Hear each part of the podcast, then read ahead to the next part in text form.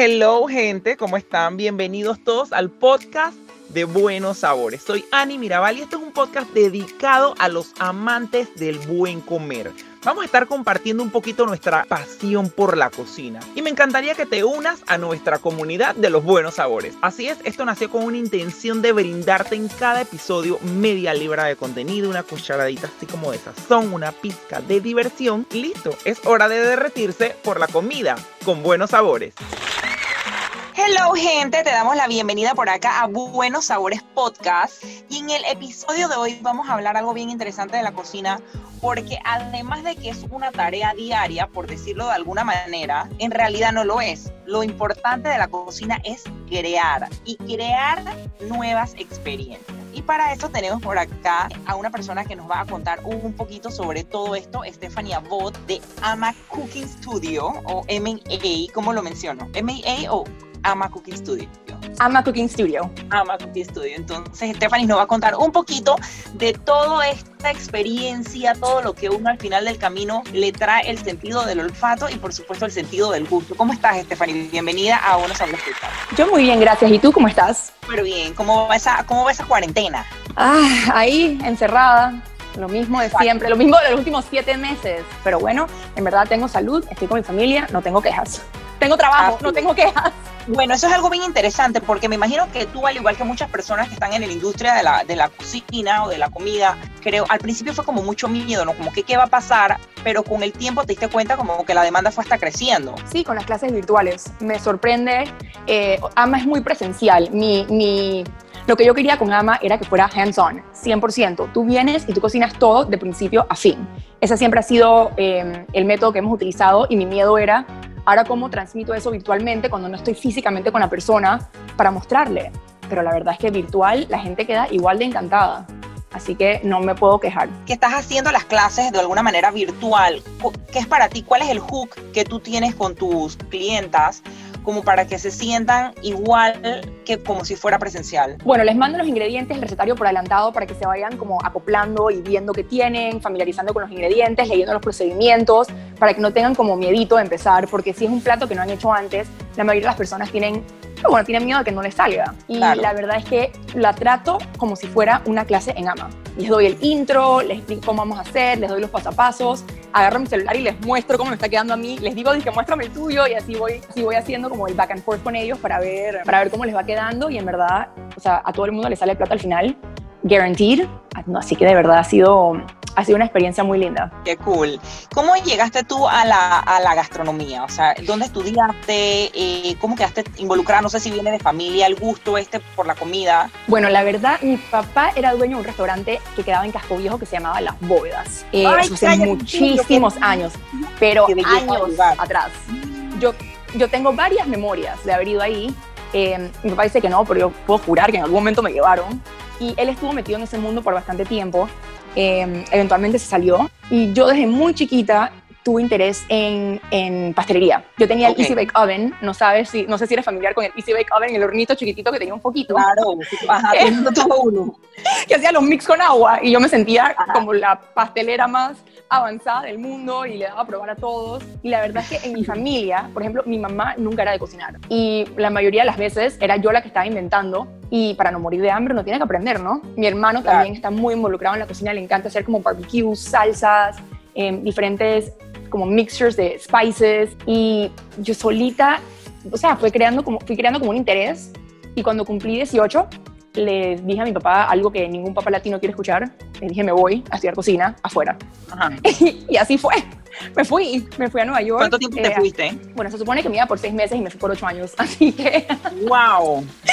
sí, se supone que me iba por seis meses. El, curso era un curso intensivo en Nueva York por seis meses, eh, donde estudié pastelería Después me fui para Francia a hacer un internado y trabajar en, una pastelería en el sur de Francia. Eh, y de ahí una cosa llevó a la otra, regresé a Nueva York, trabajé ahí, me fui para Toronto, trabajé también ahí y eventualmente... Pero siempre, siempre por el lado de pastelería, o sea, siempre te no, por ese lado. También hice un poquito de catering, como comida salada, em, fui, fui tomando cursos de comida italiana, comida china, comida, o sea, asiática en general fui teniendo diferentes experiencias con la cocina porque no me gusta sentirme como tan limitada.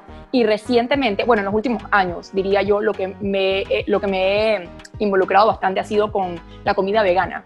Comida vegana, eh, cómo utilizar ciertos reemplazos, también comida sin gluten, sin azúcares refinadas. Me he ido mucho por ese área porque hay mucho interés. Eh, yo tengo una alergia alimenticia, yo soy alérgica a la caseína, que es la proteína de la leche. a, la, a la cafeína, ¿no qué? A la caseína. Caseín ah. se llama, es la proteína de la leche. Entonces me ha tocado modificar las cosas que yo como y, y la, o sea, la pastelería es 100% mantequilla. Entonces ha sido como un reto que me puse a mí misma de yo también quiero comer rico sin que me dé dolor de barriga. Así que...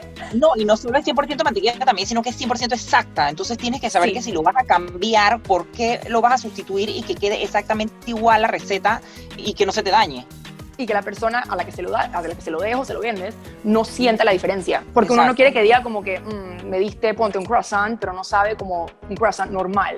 Uno quiere hacerlo lo más parecido posible con los sustitutos que tiene a mano. Ok, ok, no digo, y de verdad que, que es bien interesante, sobre todo si estás hablando de pastelería, en ese caso francesa, que obviamente es uno de los lugares tops culinarios, entonces también es como que hacer ese sustituto para traerlo de una manera, yo no sé, más light o más dietético. Más light, sí, más light. Tiene que ser un reto fuerte. Ha sido difícil. Eh, Ama me ha dado la oportunidad de experimentar con muchas cosas. He conocido muchos chefs que, gracias a Dios, o sea, como que somos como un libro abierto. Les pregunto cosas, ellos me preguntan a mí, hemos tenido intercambios de información súper valiosa. Eh, y nos, nos ayudamos mutuamente. Tengo varios chefs que me han dado unos tips que hasta el sol de hoy me siguen ayudando y de igual manera yo siento que en AMA han aprendido varias cosas y sin mencionar los clientes que salen encantados cuando se enteran que pueden usar banana en vez de huevo. Se quedan y dije, wow, ah, qué cool. porque no se puede.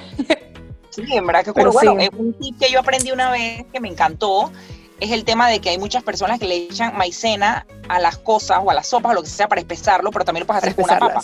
Sí, es verdad, lo puedes hacer con una papa. Eso es muy cierto. Es que sí, la papa en sí, em, bueno, dependiendo de qué uno quiere hacer, hay gente que no le agrega la papa para no agregarle más carbohidratos, pero que queda más rico. Imagínate una sopa de cebolla y le tiras una papa, ay, ñam, ñam. Yo, yo soy team papa. Aquí fue como lo hice, con una sopa de cebolla. Yo soy team papa, all the way. Me encanta. Oye, y hablando aquí así como el tema de las emociones, Sí. ¿Cómo haces tú para, para ligar ese sentimiento en el que la persona, eh, sabes, todo esto se va en, en, el tema olfato, que uno come, uno prueba algo y uno cierra los ojos y dice, esto sabe a la casa de mi abuela, o esto sabe a lo que mi mamá me hacía cuando estaba chiquita, o esto me recuerda a un viaje con, con un novio, o sea, ¿cómo uno liga ese sentimiento con la comida? Yo pienso que eso depende de cada quien. Para, eh, eh, lo pongo por ejemplo en AMA. Cuando yo doy una clase en AMA, yo transmito, intento transmitir mis propias como emociones de felicidad y, excitement a las personas. Como que les digo como que vamos, nosotros podemos, va a salir bien. Y les pregunto, ¿por qué viniste a esta clase? Por ejemplo, eh, clase de macaroons, que es pastelería francesa. Y hay varias personas que me dicen, fui a Francia y me comí uno y lo quisiera volver a hacer. Entonces uno va como sacándoles la historia del el por qué y a medida que vamos cocinando se dan cuenta que esa, esa ese postre en particular tiene muchísima logística. Siento que lo llegan a hacer. Es súper duro de hacer, es verdad. Y lo llegan como a apreciar más. Entonces, cuando ven de principio a fin cómo es y tienen su propio eh, postre que hicieron ellos, te da ese feeling no solamente de nostalgia y felicidad, pero de o sea, como alegría que lo hiciste tú. Y, y ahí linkeas las emociones.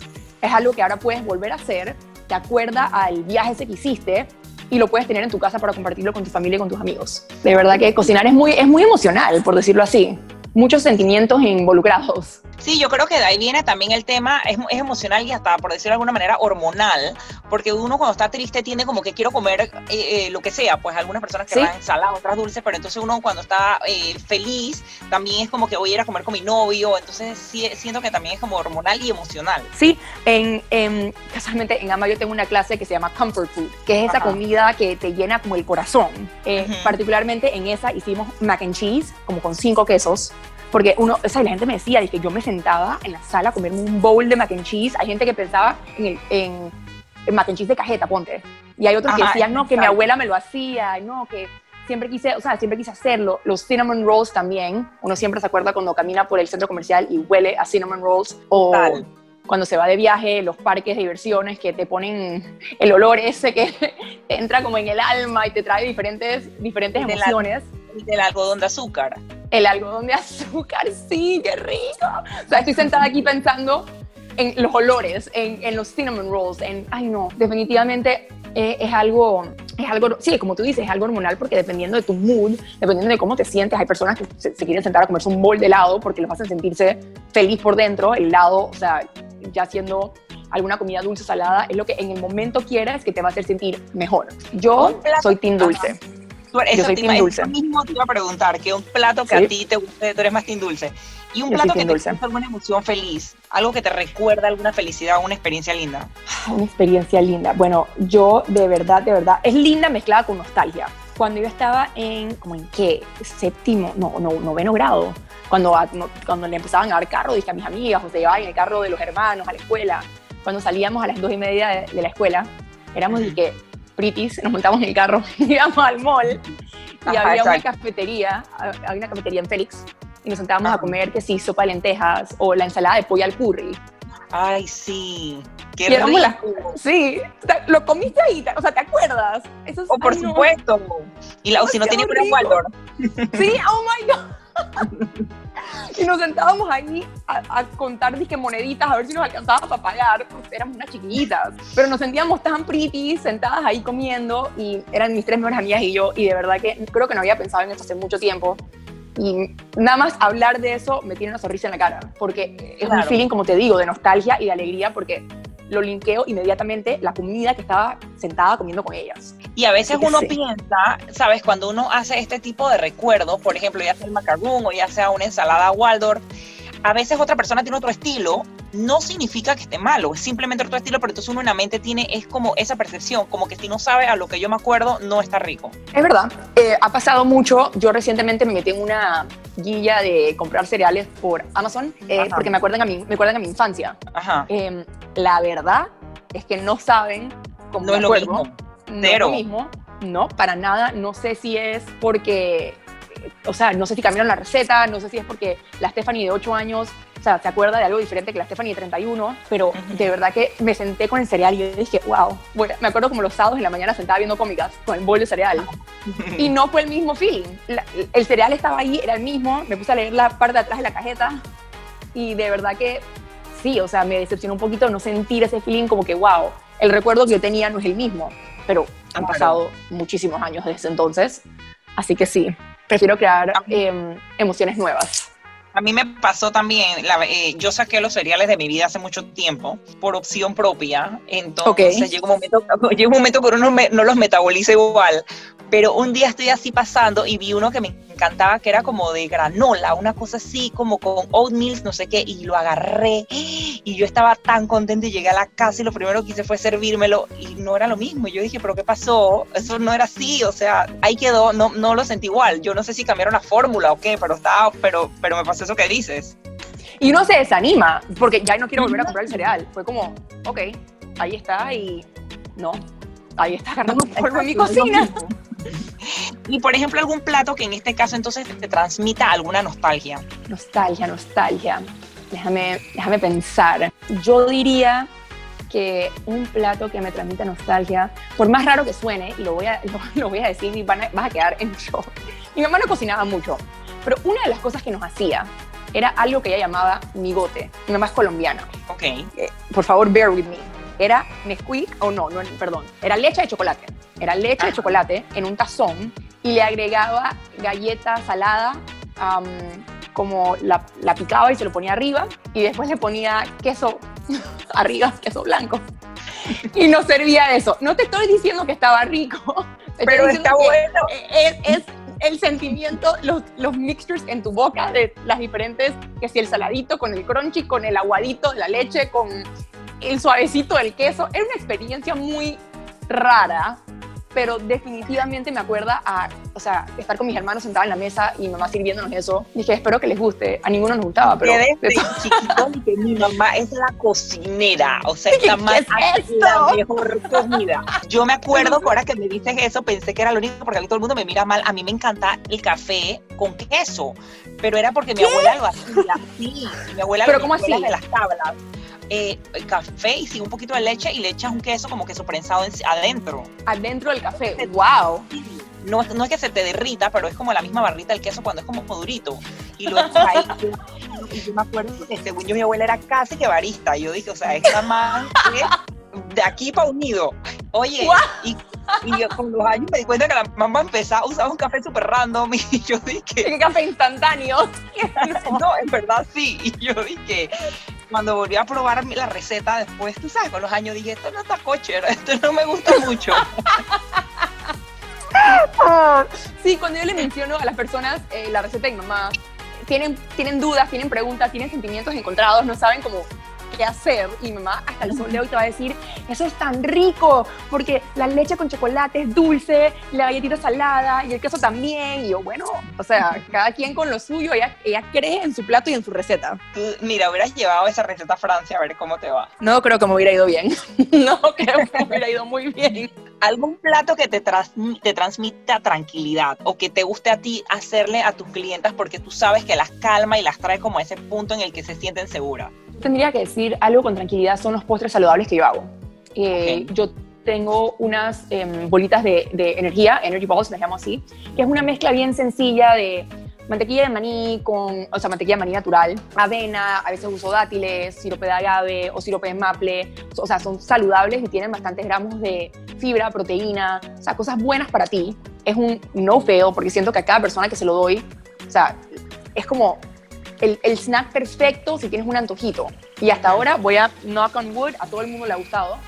Y cuando les digo, o sea, no tiene azúcares refinadas, es vegano, es gluten free, no tiene, no tiene soya, eh, les da paz, especialmente si tienen hijos, porque sabes que hay que cuidar mucho uno que le da a los niños, o sea, claro. hay muchas alergias hoy en día. Um, y este es free de todas las cosas malas. Así uh -huh. que sí, yo diría que ese sería uno de mis, de mis platos que me, me trae tranquilidad porque hasta ahora ha sido un hit. ¿Cómo, cómo, ¿En qué momento tú sentiste como que empezaste a vincular este tema de las emociones con la comida? ¿Cuando estabas estudiando o de repente lo sentiste cuando te dio por decir, sabes que yo quiero estudiar esto? ¿O cuando estabas con tu papá en el restaurante?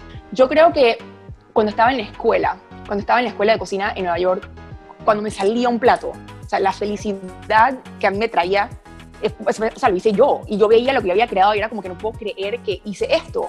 Aunque sí, me están dando todos los ingredientes y los materiales y los utensilios y tengo un instructor enfrente, pero a la misma vez lo hice yo.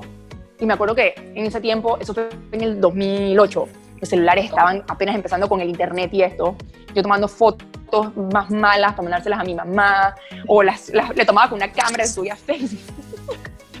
y estaba tan orgullosa de mis creaciones. Y también cuando les daba a probar a la gente y les gustaba, porque ojo, también hay veces que no les ha gustado, no todo es éxito en la vida. Y, o sea, me pone tan feliz cuando a las personas les gusta lo que yo cociné. Es como mi forma Ay. de dar amor. Dije, cómetelo, te amo. Dije, Ay, qué cool. básicamente. Y, por ejemplo, ¿cómo tú ayudarías o, que, o no ayudarías? Actually, ¿cuál sería tu recomendación para que las personas en realidad disfruten la cocina, porque hay gente que le encanta comer, más no le gusta cocinar, eh, o hay gente que le da pereza cocinar, hay otras que simplemente no pueden con el tema de la cocina. Y entonces, claro. ¿cómo tú puedes, cómo, qué consejo le darías a una persona para, para que vincule eso como una experiencia divertida, ya sea que con música, o, o que invente recetas, o que lo haga con, con, la familia, ponte que lo haga con el esposo, con los niños, o sea, ¿tú qué recomiendas en ese caso? Eso es lo que iba a decir. Yo diría tres cosas. Uno, cocina con música tírate tu playlist de plena, lo que te guste, si te gustan música de los 70, 80, 90, ponlo, sube tu bocina a todo volumen, bailalo, cántalo, cocina, o sea, si estás solo, hazlo así. Si tienes una pareja, hazlo con tu pareja. O sea, a mí me encanta cocinar en pareja, es algo tan, o sea, es como un date en la casa. Me encanta. Pero, tu, pero tu pareja, disculpa que te interrumpa, ¿es novio o esposo? No, mi novio le encanta ¿Y, cocinar. ¿Y es cocinero? Yo, le encanta cocinar. Yo no diría que no, no tiene experiencia, o sea, no fue a la escuela para, para de cocina, Ajá. pero definitivamente tiene unos skills que no te puedo ni explicar. Es venezolano. Y gracias a él, o sea, él me enseñó a mí a hacer arepas venezolanas. Wow, y para mí, o sea, mind blown. Y verlo, o sea, yo estaba viéndolo y dije, no puedo creerlo. Es algo tan que ver a un hombre hacerlo así, no sé. Normalmente los hombres que, que vienen a las clases de, la, de cocina son más como los hombres de que les interesa clases como ponte, que sí, hamburguesas, barbecue, y a él también, pero son muy específicos y no quieren salir de ahí. Yo cocino con él todo, todo, él, o sea, his game. Le digo que, hey, hoy voy a hacer esto, el man dije, estoy. La vez pasada, ¿Y cómo, cómo comparten ese trabajo en la cocina? ¿Quién hace qué? Es bien 50-50, si te soy honesta. De verdad que tenemos esos roles claros, tú pica esto, yo voy a hacer esto, eh, yo voy a saltear esto, tú guarda esto, y, o sea, porque el punto al final es sentarnos a comer los dos juntos. Entonces, 100%, o sea, hay, hay que estar como a la par. Y, súper importante, ir limpiando a medida que vamos cocinando, porque así no te queda un desastre para el final. Em, te iba a decir puntualmente, hace como un mes, él y yo nos pusimos la tarea de hacer ramen desde cero en la casa. Nos tomó como siete horas, porque el ramen tiene demasiados elementos, pero, o sea, cuando yo le dije, vamos, no, en verdad me dijo él, dije, vamos a hacer ramen, yo, estoy, vamos a comprar todos los ingredientes, vamos a sentarnos a hacer ramen, y nos tomó literal siete horas de principio a fin, y yo creo que yo nunca he disfrutado un plato de sopa más en mi vida que ese día. Por todo el esfuerzo que le metimos, que nos quedó bien rico para acabar. Ya sé que cuando vaya a comprar ramen y me cueste lo que me cueste, lo, hay que pagarlo por el trabajo que, que Y eso que hicimos el caldo express, normalmente toma 24 horas. Em, pero sí, sería eso, cocina con música, cocina con tu pareja o, o si tienes un hermano, un hermano, a tu mamá, a tu papá, invítalo a cocinar contigo. Y de tercero diría, las cosas que a ti te gusten, que sean, ponte los platos de tus restaurantes favoritos, intenta recrearlos en casa algo que te llame la atención. Si siempre has tenido curiosidad de cómo hacer, no sé, el plato de pasta de tu restaurante italiano favorito, inventa hacer pasta desde cero. Capaz te sale, capaz no, pero es, un, es una experiencia, es un learning experience. Y si no te salió, bueno, inténtalo otra vez. El punto es no desanimarse. Siempre encontrar recetas nuevas. Hay tantos libros de cocina hoy en día y también, o sea, el Internet, que es el libro más grande del mundo, donde uno puede, lo que se le ocurra, lo encuentra en internet. Pero en verdad también hay gente que simplemente no le gusta y no hay nada que lo, que los convenzca. Pero de verdad que hay, hay, cositas que uno puede hacer para meterse más en el mood, diría bueno, yo. Tú diste, un dato, tú diste un dato bien interesante que también es el que siempre todo el mundo dice, a pesar de que lo viste muy rápido, creo que para mí es uno de los más importantes y es ve limpiando mientras vas ensuciando. Sí, Porque ve limpiando. La montaña de ollas y cosas cuando terminas que es como que dan ganas de tirarlo todo y que, ay, no, yo no voy a limpiar. Mucha gente se desanima por eso. Ay, porque me apresa, me apresa limpiar, pero ve, o sea, literal, usaste la olla, límpiala.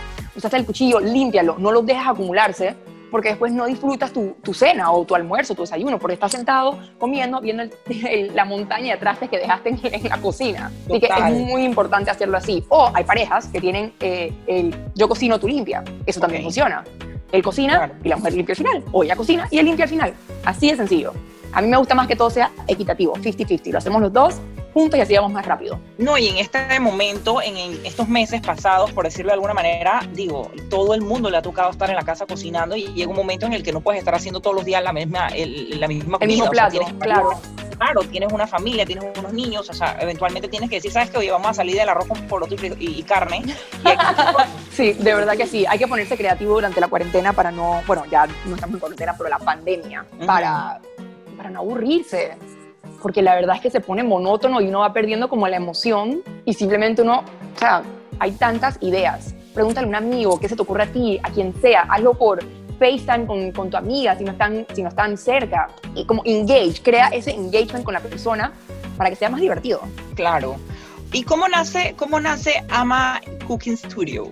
Ama nació, en verdad, en verdad, en verdad, por el amor que yo le tengo a la cocina. Sea, para mí cocinar siempre ha sido algo que me trae, me trae paz y me trae como calma. Y yo quería transmitirle eso a las personas. Cuando yo me mudé a Panamá en el 2016, yo empecé a trabajar en el negocio familiar, que no tiene nada que ver con cocina, y tenía como siete meses ahí y le dije a mi papá, yo quisiera abrir algo aparte, eh, no me va a interrumpir con el trabajo, lo quiero hacer después de las cinco y quiero, quiero enseñar. Ojo, nunca en mi vida había enseñado hasta que abrí AMA. Mi primera clase fue con mi familia y mis amigos, antes de abrir pues, para hacer un trial de cómo era dar clases y no me estoy tirando flores, pero la verdad es que resulta que soy buena dando clases, por ende Ama ya tiene dos años. Ah, bueno sí, es algo que me gusta, me gusta que me pregunten, me gusta mostrarles cómo hacerlo, darle los tips and tricks y hacks y, todo un poco. Y ha ido evolucionando em, a no solamente un espacio de cocina, pero eventos privados para catas, ya sea catas de café, licor, cerveza, eh, vino o em, hemos hecho también catas de té. Hay personas que han hecho, bueno, en Navidad tenemos un Gingerbread House Competition, que no es una clase de cocina en sí, literal es una competencia a ver quién construye la mejor casita de jengibre, sí, es, el espacio se presta para muchas cosas. Así que me, em, empezó como clases de cocina, pero ha ido creciendo um, diferentes branches, yo me he ido agarrando, la gente me tira ideas también, eh, he colaborado con muchos buenos chefs en la industria y sí, siempre estoy abierta para, para nuevas ideas y nuevas experiencias en la cocina de Ama. ¿En Ama estás tú sola o tienes más, tienes más socios? Soy yo y mi hermano. Mi hermano eh, es más como behind the scenes. Muy, muy, muy behind the scenes. Em, yo manejo, eh, eh, en verdad, todo, las redes sociales, yo manejo, yo doy las clases, yo contacto a los chefs, yo también limpio. es como un one woman job. Es mi bebé y no estoy lista para soltarlo todavía. Sé que suena loco, pero me quiero asegurar de darle el mejor servicio a mis clientes. Bueno, Stephanie, tengo una preguntita por acá bien interesante y es que me gustaría que me expliques qué significa AMA, de dónde viene el nombre. AMA es exactamente lo que dice el nombre, es el amor por la cocina, la conjugación del verbo amar. AMA Cooking Studio. Y se ve pretty en mayúsculas y se ve minimalista, así que ahí lo, lo metimos, pero es eso, es el amor que uno siente por la cocina. Qué belleza, la verdad es que está muy bonito. ¿Y se te ocurrió a ti o, está, o lo, lo, pensaste con tu hermano? Lo pensé con mi hermano, tuvimos muchas, tuvimos unos brainstorm sessions ahí en donde salían nombres raros, dije fork, spoon, whisk, obviamente no funcionaron. Em, y también nuestros, o sea, nuestro apellido es Abbott, o sea, que la, la ah, A principal de Ama, también la, o sea, fue como, bueno, como nos llamamos Abbott, ahí está la A. En verdad, o sea, es como para limpiarnos a nosotros mismos. Y quiero regresar, antes de que, ya es que pensé en algo, antes de que mi cuñada me mate, cuando dijiste quién estaba en AMA, sí somos mi hermana y yo, pero a la misma vez mi cuñada viene a todas las clases y esa mujer me ayuda con todo. Le tengo que dar crédito, no la puedo dejar por fuera. Sí, ella le encanta también la cocina desde que, desde que me empezó. Día fue, tú puedes tomar cualquier clase que tú quieras, porque también le gusta cocinar. Y esa mujer se queda a limpiar las estufas conmigo. Así que sí, un shout out para Manuela, 100%. Ay, qué belleza, qué cool. Y dime una, una cosa, hace un ratito que estábamos, estábamos conversando, mencionaste el término comfort food Sí. Explícame más o menos qué significa esto, cómo, cómo recrearlo uno en su cocina o en su comida o en su experiencia propia del día a día. Para mí, comfort food es comida que literalmente te llena no solamente la barriga, pero el alma y el corazón. Es ese plato que para ti te trae, o sea, te trae sentimientos cuando lo tienes enfrente y te estás comiendo hasta que suspiras, ¿sabes? O sea, te metes la primera cucharada a la boca y es como, wow, es increíble. Muchas personas lo asocian con algún plato de su infancia, algún plato que le hacía la mamá, el papá, la abuela, el abuelo, y tiene como esa conexión emocional. Como, por ejemplo, hay gente que dice, o sea, no sé, mi abuela me hacía la leche con chocolate, pero le echaba un poquito de canela. Y les trae como todos esos recuerdos de cuando la abuela lo hacía. Y, pero el, secreto era el poquito de canela que le echaban. Entonces la gente de verdad que tiene, exactamente, para la persona que lo probó, o sea, se acuerda no solamente de la abuela sirviéndoselo y los buenos tiempos que pasó, pero también ese hint que sentían, que era como el secretito. Y yo diría que, o sea, en general, la gente lo puede intentar recrear, cada quien a su manera. Em, mucha gente dice, y te pongo por ejemplo otra vez el mac and cheese que te mencioné, em, dije, ay, yo lo hago con mucho queso, mucha mantequilla, mucha leche, y es como, todo creamy, todo cheesy, subes la cuchara y tienes todo el queso pegado, y te trae como una felicidad de que estás a punto de comerte 27 libras de queso. Son muchas cosas. Pero, y es algo que, que, puedes pasarlo de generación en generación porque después tú se lo enseñas a tus hijos o ellos crecen también con ese recuerdo bonito que viene 100%. como de las abuelas, como ese tema del, del, puntito de, de, canela o de la galleta con el Milo. la galleta con el Milo. Sí, sí, de verdad que yo creo que uno le puede preguntar a cada persona y cada persona te va a mencionar ese, ese plato que, de alguna manera los marcó y es lo primero que se les viene a la cabeza. Que ¿Cuál es un plato que te trae comfort a ti? Y, o sea, hay, hay, gente que te los va a decir. O sea, dependiendo, puede ser salado, puede ser dulce, no tiene ni siquiera que ser comida, puede ser como, como un snack, una meriendita, algo chiquitito, con tal de que cuando esa persona lo recibió fue como un momento especial o también depende de quién se lo dio, qué cosita diferente le hicieron, qué recuerdos les trae sí, es, muy, o sea, es asociarlo con, con, recuerdos, pues. Un ejemplo perfecto de, de, comfort food, no sé si te viste la película Ratatouille, de la ratita que, que era chef. Em, que se le ponía abajo el sombrero al chef a ayudarlo a cocinar, le jalaba el cabello para cocinar.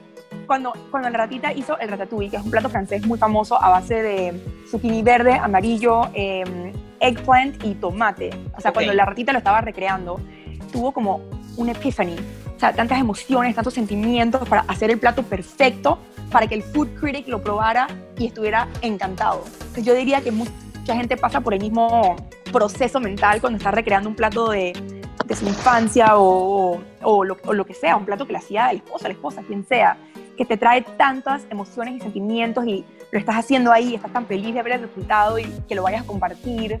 Creo que, creo que, o sea, literal pensé en lo de la película y va, va hand in hand. Es súper, es súper es nice, es un feeling muy lindo. Voy a tener que verla para ver esa parte.